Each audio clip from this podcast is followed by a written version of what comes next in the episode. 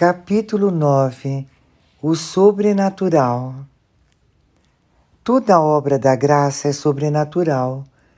Todas estas experiências sobrenaturais e místicas que aconteceram comigo podem ser atribuídas a Deus.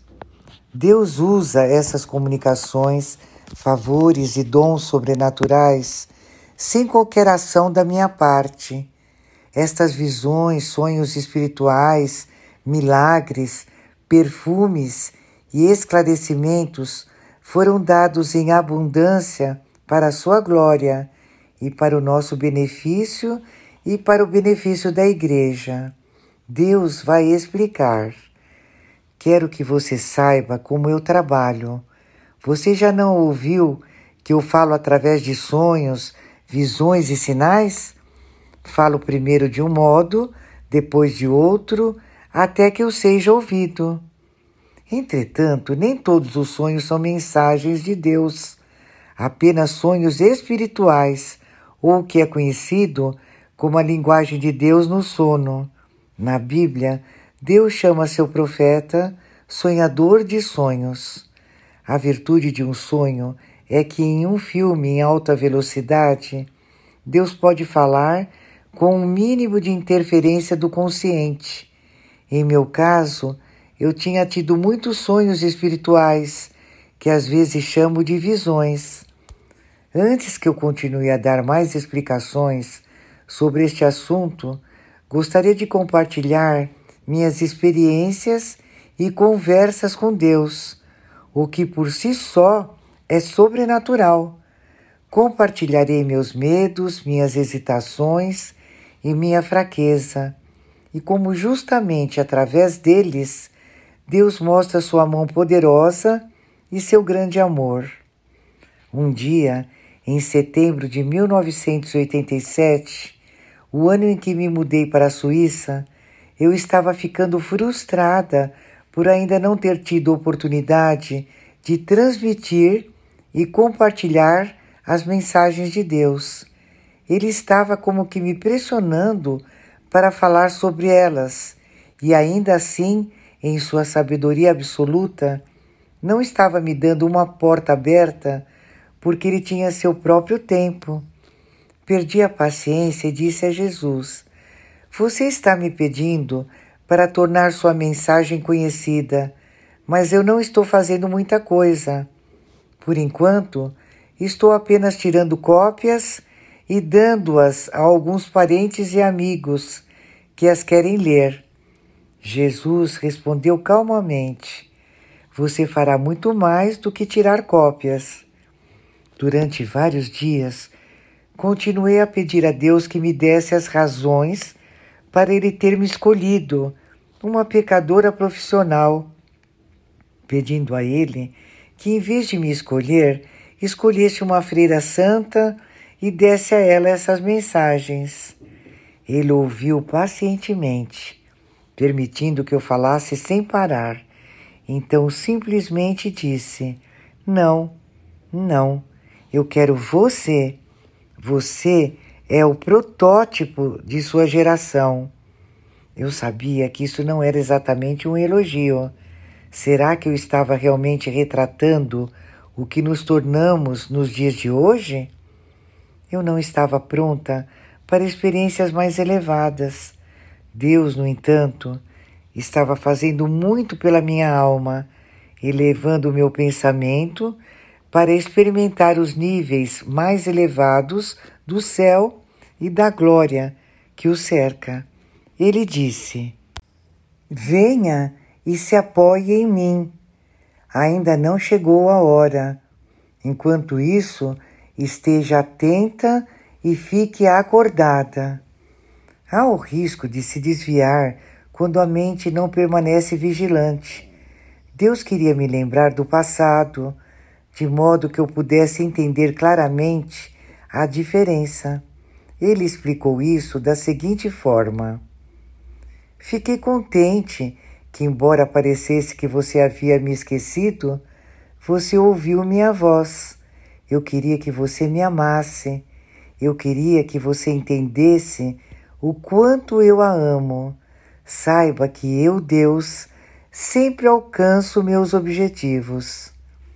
Suas palavras me consolaram e me senti aliviada. Ele continuou e disse: Quando apareci pela primeira vez a você, segurei-a para que você levantasse a cabeça e olhasse para aquele que estava à sua frente. Quando você levantou a cabeça, olhei em seus olhos e vi como se sentia não amada. Isto é, não amada por Deus. Muitos ainda acreditam que por causa da nossa pecaminosidade e nossa miséria, o amor de Deus diminui. Sim, eu nunca soube ou compreendi que Deus pudesse amar alguém como eu, que nunca rezava ou praticava sua fé, vivia carregada de pecado e se rebelava contra a sua lei. Sempre pensei que ele amava aqueles que o amavam, que o adoravam e estavam levando uma vida santa. A maioria das pessoas pensa como eu pensava, imaginando que temos de ser perfeitos aos olhos de Deus para sermos amados por Ele. Lembro-me de quando Deus disse em uma de suas mensagens: Não espere tornar-se santa para me oferecer seu amor. Venha como você é. Na realidade, como Deus lê nossos corações, Ele sabia de minha culpa e da minha miséria e tinha pena de mim. É o pecado que Ele detesta. Diversas vezes Deus me revelou como somos frágeis e como é fácil para nós nos desviarmos de Sua luz e habitarmos em trevas perpétuas. Fazemos isso sem perceber. Lá estava eu, recém-atraída para Deus, e apesar do peso da graça que eu estava recebendo, ainda estava confusa, frágil e insegura. Atrevi-me a desabafar com o Senhor. Todos aqueles que receberam seu chamado foram rejeitados, ridicularizados e declarados loucos. Alguns foram queimados na fogueira. Em nossa sociedade atual, serei desprezada. Alguns irão mais longe, dizendo que estou possuída. Deus respondeu pacientemente: Deixe que se aproximem aqueles que querem rir de você. Mal sabem como serão graves suas acusações, porque estarão rindo de minhas palavras. Tratarei destes mais tarde. Tenha fé em mim. Eu a chamarei de novo para sussurrar em seu ouvido pregações. Encherei sua boca com minhas palavras. Eu, Yahvé, sou sua força. Então, para me dar confiança, o Senhor enfatizou o seguinte: Darei a você a força necessária para ignorar seus opressores, que serão muitos, minha filha. Eu tremi porque percebi como a voz de Deus baixou de repente e ficou séria e muito triste ele parecia um pai que era obrigado a sacrificar um de seus filhos amados, enviando-o para a guerra, sabendo que ele será torturado e poderá nem mesmo retornar com vida. E continuou: Mas eu a cobrirei com meu escudo. Ninguém conseguirá fazer mal a você. Encorajada por estas palavras, pensei meu Deus e meu tudo, com que habilidade seu afeto e seu amor paternal se estendem para alcançar e cuidar das suas criaturas que se encontram no esquecimento e no vale da morte, como consequência de sua apostasia. Dentro de mim, eu sabia que Deus estava me preparando não só para enfrentar maiores provações, mas também para me encontrar com o inimigo. Tudo que pode fazer um coração sangrar de dor. Comecei a sentir os efeitos dessa mensagem e mais uma vez o meu coração começou a ficar agitado. Tinha medo de ser ridicularizada pelas pessoas. Minha humanidade estava se sobrepondo ao meu espírito mais uma vez.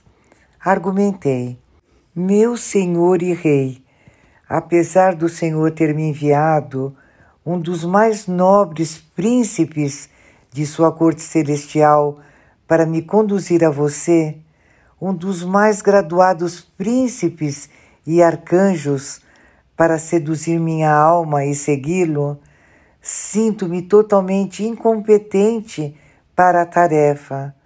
Sou absolutamente desprezível, com manchas em minha alma e com defeitos. Como você há de triunfar através de tamanha miséria? Não irá desvalorizar seu cetro? Estamos em 1987. Algumas pessoas não vão aceitar esta revelação. Temos a Bíblia Sagrada para estudar. Vão dizer. Então Deus respondeu: Estas mensagens eclesiásticas são um lembrete, porque no meu coração era um dia de misericórdia. Chegou a hora do meu socorro salvador. Afinal, não sou pai? Não sou a salvação das minhas sementes? Quero lembrar-lhe que minha palavra é para ser lida, minha palavra é abençoada. Sou o Deus Todo-Poderoso e sou livre para aparecer quando quiser. Por que você pensou, filha, que eu faria qualquer diferença por você estar em 1987? Sua era não faz diferença para mim. Escute, para mim, mil anos são como ontem. Minha porta permanecerá sempre aberta. Queixei-me. Jesus nos disse uma vez que um profeta nunca é aceito em sua própria terra. Muitos não irão me aceitar como seu porta-voz. A maioria de seus mensageiros foi tratada como tolos ou eles foram tidos como possuídos e eles foram mortos. Viva em paz, filha, confie em mim. Eu, Deus, serei sua força. Comigo você não precisa temer, vou ajudá-la. Aqui estava eu recebendo as palavras de Deus, e apesar de todas as coisas boas que eu tinha vivenciado, Sentia-me preocupada e aprisionada dentro de mim mesma. Depois de uma união tão incrível com Deus, ainda me faltava confiança. Eu estava sendo chamada diariamente, enchendo cadernos com ensinamentos divinos ditados por nosso Senhor com grande satisfação, sem saber aonde isso iria me levar. Eu estava envolvida com o natural e o sobrenatural. Ao mesmo tempo, ele estava me dando visões contínuas e profecias para o nosso tempo, e ainda assim eu não lhe estava dando as respostas certas. Durante esses dias de fraqueza, Deus me deu um sonho espiritual para me encorajar. Nele, eu me vi em um caminho perigoso ao caminhar por ele, tropecei e caí. Levantei os olhos e vi os pés descalços de Jesus. Ele se abaixou e me pôs de pé. Virei-me e vi um rosto familiar, um monge. Ele falou comigo em italiano, gesticulando com as mãos. Embora eu nunca tivesse estado com ele antes, e só o conhecesse por sua reputação, reconheci que o monge era Santo Padre Pio, que viveu na Itália nos anos 1900 e tinha os estigmas, as chagas de Cristo nas mãos e nos pés. Padre Pio me fez entender que eu não deveria desistir de seguir o caminho que Deus havia designado para mim e ele parecia muito aborrecido que eu tivesse tais dúvidas. Perto dele, mas mais perto de mim, vi São Francisco de Assis e ao lado dele uma escada muito alta que conduzia ao céu. Quando olhei para cima, vi muito acima de mim, no topo da escada, as silhuetas de muitos santos acenando para eu subir. Percebi que eu estava bem embaixo e não tinha sequer posto meu pé no primeiro degrau da escada. Não tinha ainda começado minha subida. Um dia depois que tive este sonho, atendi a um chamado do céu e aconteceu de ser do próprio São Pio. Ele me encorajou dizendo: Lo sono con te, que quer dizer eu estou com você. Fiquei surpresa. Perguntei a Jesus: Ele está com você? Ele respondeu: Sim, ele está comigo, Vassula, e beatificado por mim. Deus nos dá sonhos sobrenaturais, como este e outros sinais sobrenaturais, para nos assegurar de Sua presença. Aprendi com minhas experiências a saber a diferença entre as atividades sobrenaturais de Deus e a atividade natural ou préternatural. Nossa alma pode ser facilmente o natural, porque diz respeito ao mundo físico. Por exemplo, podemos nos lembrar da beleza transcendente de Deus quando olhamos para o belo cenário da natureza. O préternatural é a ação que vai além da estrutura da natureza, do universo material. Disse que o fruto da ação de uma natureza angélica ou demoníaca é tido como préternatural. Deus pode ir além disso. Ele pode enviar graças espirituais de arrependimento, louvor e ação de graças às profundezas de uma alma provocando mudanças radicais em questão de segundos. Ele pode tocar nossos corações, nos converter e nos levar a uma vida de oração. Isto só pode vir pela graça. Existem diferentes modos pelos quais entro em comunicação sobrenatural com Deus. O modo principal é quando ele me chama. Sinto o seu chamado, seja ouvindo sua voz ou apenas sentindo-a, e eu sei imediatamente que ele está me pedindo para ouvi-lo. Este modo de comunicação é chamado de locução. Fico um pouco ansiosa com o que quer que eu esteja fazendo no mundo material.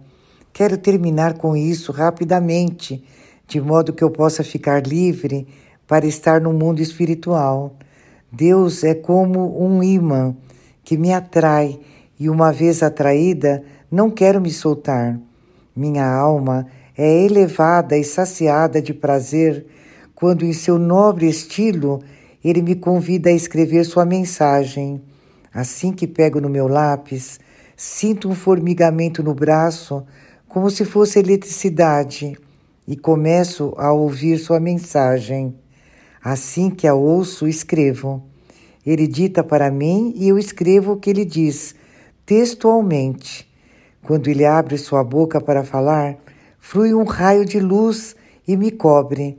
Então, em uma voz melodiosa, ele diz: Você ainda quer estar comigo deste modo e escrever? Lembrando-me de nossa liberdade para escolher então eu, tremendo e me sentindo desfalecer, totalmente vencida por seu olhar sobre mim, perco toda a memória do mundo diante desta visão maravilhosa.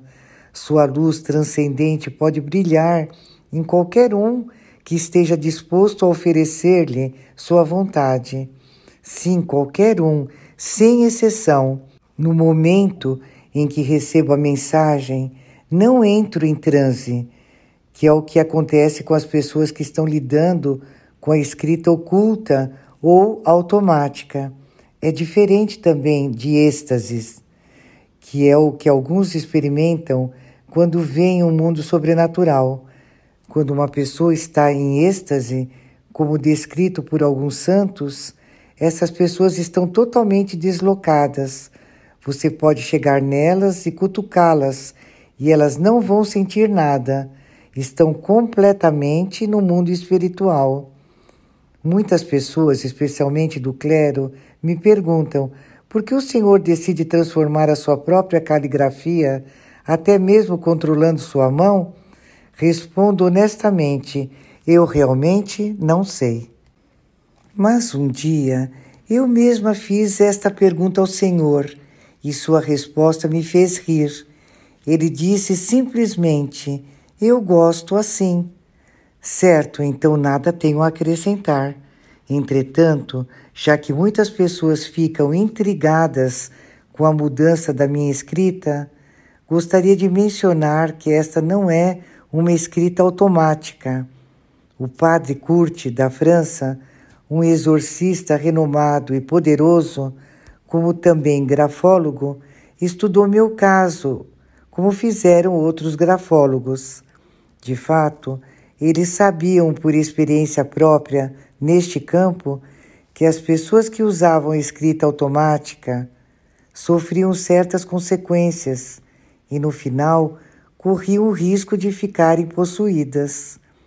Eles descobriram que a caligrafia das mensagens não tem nada a ver com a escrita automática.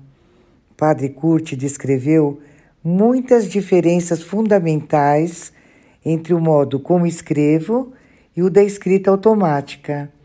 Ele chamou a caligrafia das mensagens de escrita hierática, o que quer dizer escrita sagrada. Vinha saber que, entre outros místicos conhecidos, Santa Teresa de Ávila experimentou arrebatamento do corpo ou algumas vezes de apenas parte de seu corpo. Acredito que o que experimento em minha mão é uma forma mitigada de arrebatamento e acredito que o Senhor tem seus próprios propósitos para isto. Como eu disse, o Senhor ensina de uma forma simples adaptando-se ao indivíduo. Quando estou conversando com Deus no mundo espiritual, continuo sabendo o que está acontecendo ao meu redor no mundo material. Estou presente tanto no mundo material quanto no mundo sobrenatural ao mesmo tempo. Uma vez em Bangladesh, quando eu estava tendo uma locução e anotando a mensagem, minha governanta entrou gritando a respeito de alguma coisa, um telegrama que eu tinha que assinar. Foi tamanha a interrupção no meio da minha comunicação com Jesus que eu respondi gritando para a pessoa: saia! Mas Jesus, então, muito gentil, me repreendeu suavemente. Fique calma, disse. Foi dito de um modo tão doce que foi como uma ducha fria apagando minha centelha, e entendi novamente como ele é manso e humilde. Outras vezes, posso começar esta comunicação com Deus simplesmente entrando em oração. Eu começo a rezar como qualquer um faz e anoto meus pensamentos para Ele. Mas assim que faço isso, Ele me responde diretamente e começo a escrever as palavras que ele está me dizendo. Este é um aspecto singular do dom que Deus me deu. E ele me disse: diferentemente dos outros que recebem minha palavra como um dom e a quem eu visito, quando quero, dê a você um dom singular, este de me chamar a qualquer momento que quiser. Vê? Dê a você este privilégio especial proporcional à tarefa que confiei a você e na proporção do meu fardo sobre você. Vê como calculei tudo quando planejei isto? Não que você fosse qualificada por si mesmo para esta mais nobre tarefa de fazer reviver e unir minha casa. Todas as suas qualidades vêm de minha generosidade. Elas vêm de mim. Fiz de você o vaso que transporta este imenso tesouro, um vaso frágil, mas é claro que um poder tão irresistível assim não vem de você, mas de mim, seu Deus. Independentemente de quanto dure um desses encontros, ele sempre chega ao fim. E quando termina, é um anticlímax. Eu diria mesmo que é doloroso. Imagine estar em uma corte brilhante, esplêndida e majestosa e abruptamente ser puxada para baixo para a fuligem e a escuridão. Quando isso acontece, olho ao redor e, como Deus disse uma vez, ainda transpirando o orvalho celestial, vejo o mundo físico com uma consciência aguçada e como as coisas são triviais. Coisas que eu considerava importantes e significativas na Terra não são nada comparadas com o esplendor de Deus. Certa vez eu estava com uma grande amiga e Deus me chamou. Ele elevou minha alma à sua corte celestial enquanto me transmitia uma mensagem. Quando a mensagem foi concluída, minha amiga se aproximou e me deu um abraço. Apesar de sermos amigas íntimas, achei o contato com ela insuportável naquele momento, como sempre acontece em ocasiões como essa. Seu abraço não me machucou pelo lado de fora, mas dentro da minha alma tive uma sensação dolorosa de desconforto.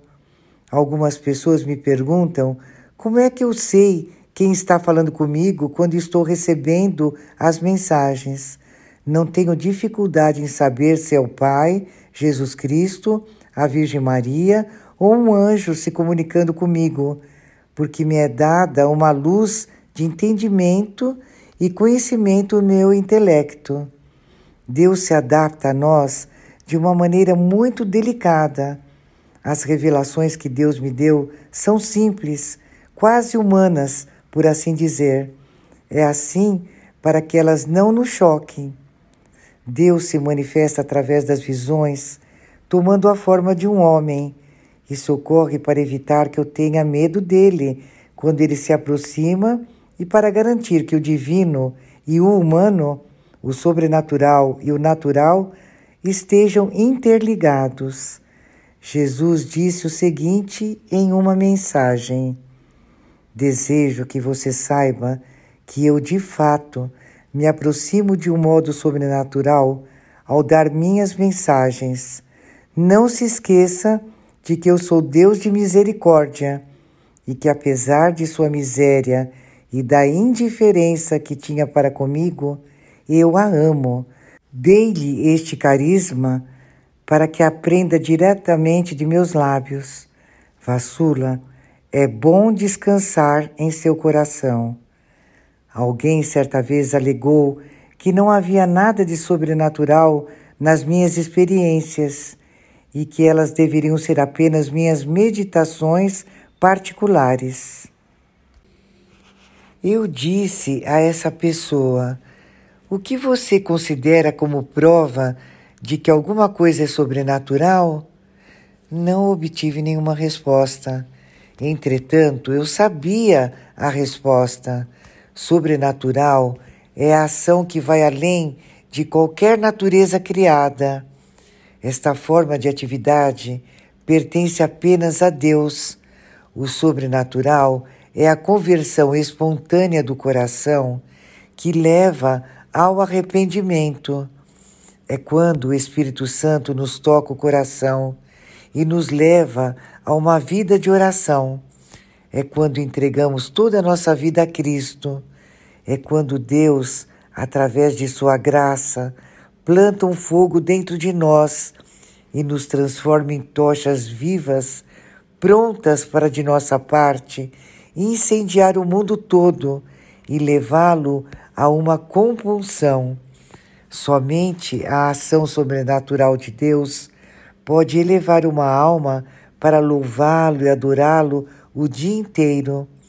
Essas coisas não são naturais, elas são os frutos da graça sobrenatural. Alguns de meus antigos amigos, que não sabiam nada sobre Deus, disseram uma vez: Talvez tudo isso venha de sua cabeça. Sabe como é? Uma espécie de pés, percepção extrasensorial, ou seu subconsciente funcionando.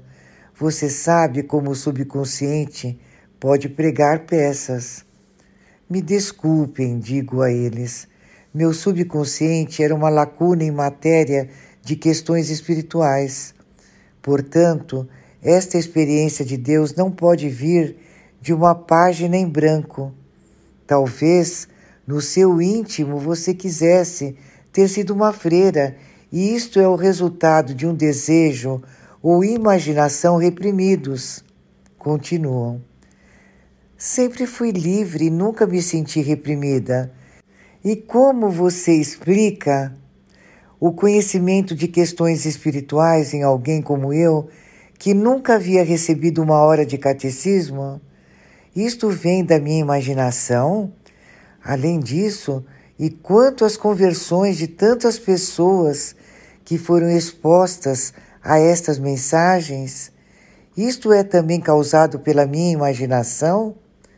Alguns clérigos chegaram à conclusão de que todos estes acontecimentos misteriosos não eram minha imaginação nem encontros com Deus, mas em vez disso, truques do demônio, como havia pensado meu velho amigo Padre Jim. Mas a esses críticos eu digo: então Satanás se converteu? Porque estes encontros me converteram para amar e servir a Deus, e fizeram o mesmo com tantos outros. Nunca tive a intenção de mudar minha vida antes que isso começasse. Será que Satanás gostaria que eu e milhares de outras pessoas nos convertêssemos a Deus assim? Quem senão Deus poderia ter me transformado e a tantos outros? Quem além de Deus poderia ter curado os doentes e expulsado os demônios? Quem mais poderia ter nos chamado, nos amado, nos alertado? Felizmente, enquanto alguns líderes religiosos duvidam das mensagens, muitos outros as abraçam. Outros ainda adotam a atitude de esperar para ver. Não há método científico para distinguir entre o que é natural e o que é sobrenatural, o que é considerado de Deus em oposição ao que não é de Deus. As autoridades da Igreja normalmente não tomam uma posição a respeito de revelações pessoais como as minhas, enquanto a pessoa que as está recebendo estiver viva. Assim como não podemos avaliar um livro com base em algumas citações dadas fora de contexto. A Igreja também espera até que a totalidade da obra da pessoa esteja concluída. Sei que é difícil para as pessoas aceitarem que uma pessoa como eu fosse receber mensagens de Deus. Não culpo as pessoas por duvidarem, mas quando elas veem o fruto desta obra, Gostaria que elas se alegrassem e dessem glória a Deus pelas graças que Ele está dando às pessoas.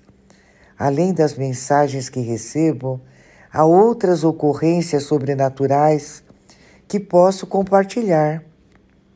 Algum tempo atrás, fizemos uma peregrinação à Terra Santa. Enquanto navegávamos no mar da Galileia, vários suecos do nosso grupo me pediram para dar uma pequena palestra. Nós nos reunimos em uma das salas de estar e durante a nossa conversa, parece que eu disse de uma forma muito convincente: tenho que ir para o norte e testemunhar as pessoas de lá.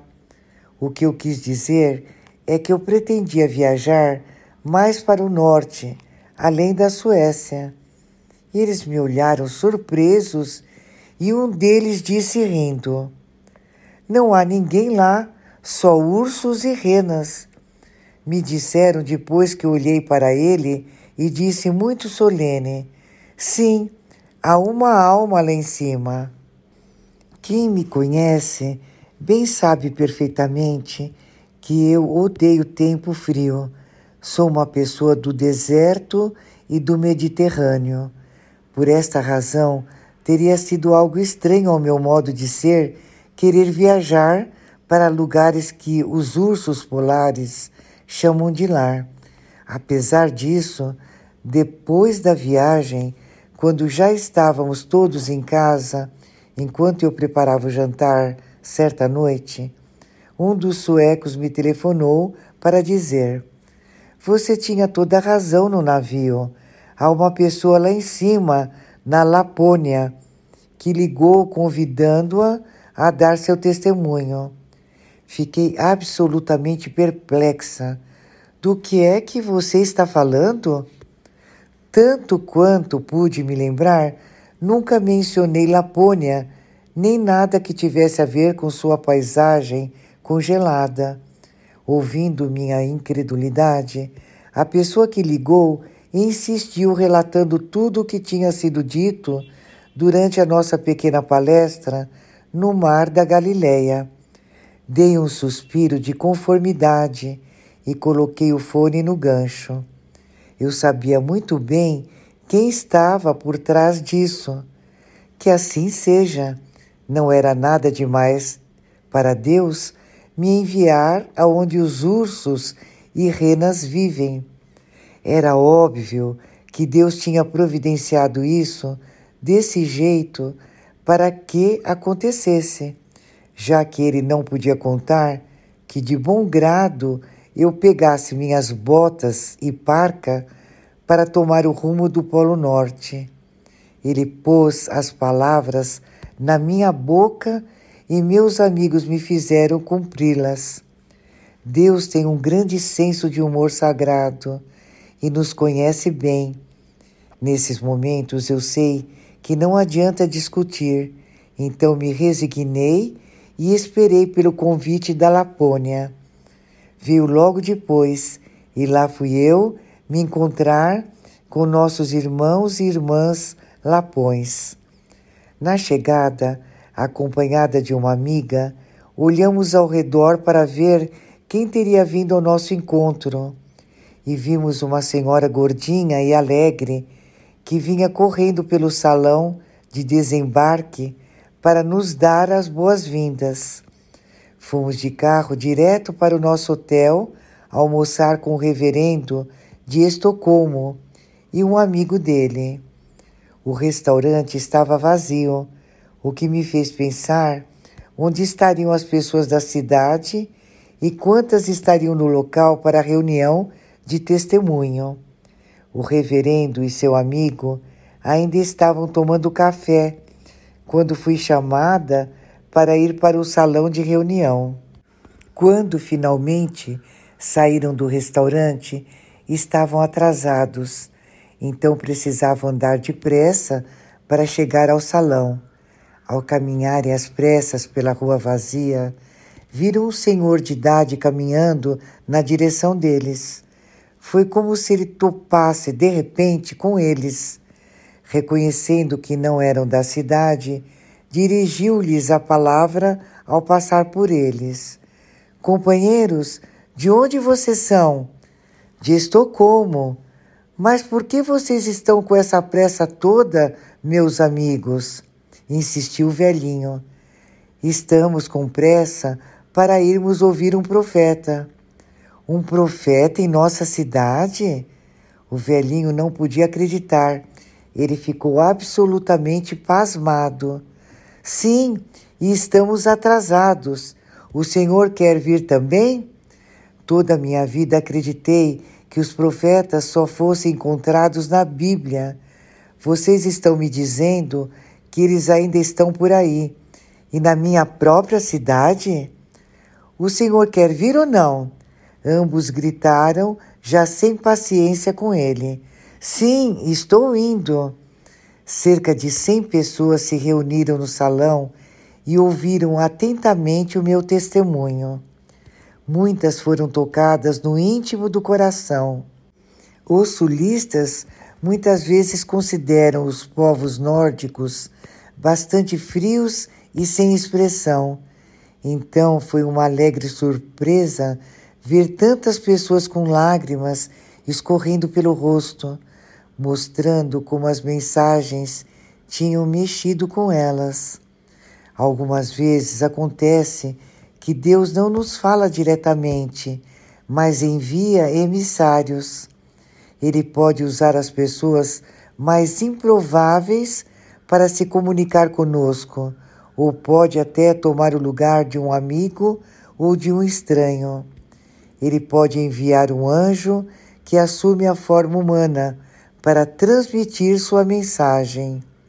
Lembro-me de que um dia me encontrei com um completo estranho que não sabia nada a meu respeito, mas que me passou algumas palavras de esperança quando eu mais precisava.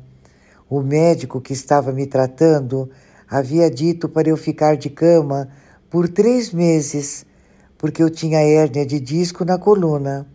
Eu precisava de uma ressonância magnética, então meus amigos me levaram para o hospital e fui colocada em uma cadeira de rodas e esperei com eles em um grande corredor. Um homem maltrapilho, com barba por fazer, aproximou-se de meus amigos, querendo vender lenços e isqueiros. Depois que um dos meus amigos comprou algumas coisas, ele se afastou. Antes que tivesse se distanciado, no entanto, voltou de repente e veio direto na minha direção. Olhando diretamente nos meus olhos, disse: Os médicos aqui são muito bons e você logo estará boa, porque sua missão ainda não terminou. Fiquei estupefata e meus amigos também. Nem eu nem ele jamais tínhamos visto esse homem antes e certamente ele não sabia nada sobre mim.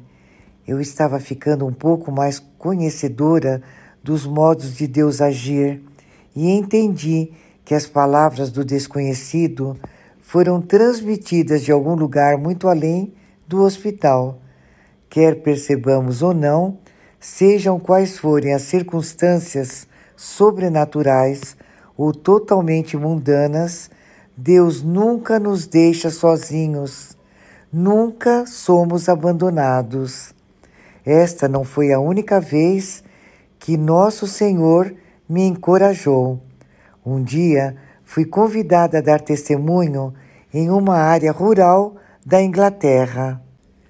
Um padre local tinha me dado permissão para falar no salão paroquial e também a um padre para celebrar missa na igreja ao lado. Foi uma reunião de meio de semana realizada numa noite de inverno, quando o céu estava escuro. Lembro-me muito bem da reunião.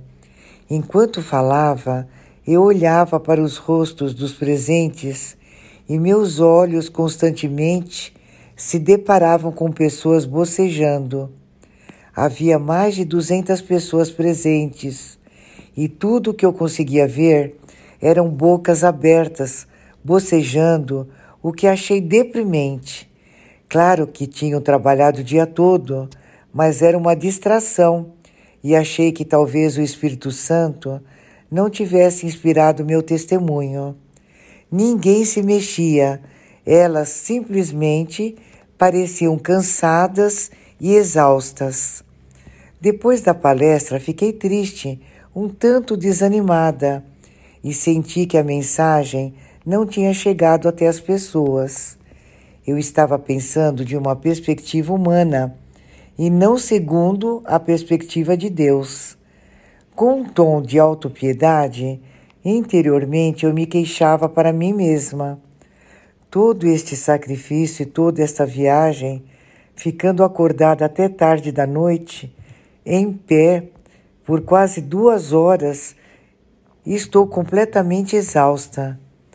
No final da minha palestra, todos se retiraram devagar na direção de uma porta que dava para a igreja, para assistirem à missa.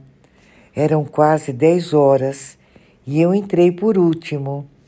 Todos estavam sentados e os bancos estavam cheios. Continuando a me queixar, pensei: ora, muito obrigada pela consideração de todos vocês. Nem sequer deixaram lugar para mim. Eu estava de frente para a multidão, procurando um lugar, quando vi um garoto de cerca de 10 anos de idade em pé e sinalizando para que eu fosse até ele. Ele estava na segunda fila, no lado esquerdo da igreja. Então fui me arrastando até ele e descobri que tinha guardado um lugar para mim. Sentado na outra ponta do banco havia um homem asiático. O menino estava entre nós. Pensei, já está tarde para ele. Onde estão seus pais? Mas o garoto parecia estar sozinho. Era uma noite de dia de semana, por isso me perguntava como ele poderia estar fora de casa até essa hora? Quando então o menino deslizou no banco para ficar perto de mim e pegou minhas mãos. Enquanto segurava minhas mãos, apontou para um anel de rosário no meu dedo e perguntou: O que é isto? Respondi: É um anel de rosário. Em seguida apontou para outro dedo, onde eu estava usando um outro anel de rosário. Ele perguntou novamente, dizendo: E isto? Respondi: Este é outro anel de rosário que me foi dado por um vidente. Pensei que agora ele iria achar que eu era uma fanática, enchendo meus dedos com rosários. Toda vez que eu falava, ele olhava para mim e eu notei que ele tinha olhos grandes, amendoados, azul esverdeados. Então o padre chegou e começou a Santa Missa.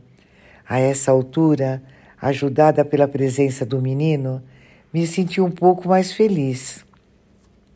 Quando cantamos o hino de abertura, a governanta do padre, sentada bem atrás de nós, cantou tão alto e fora do tom que o menino riu e eu também.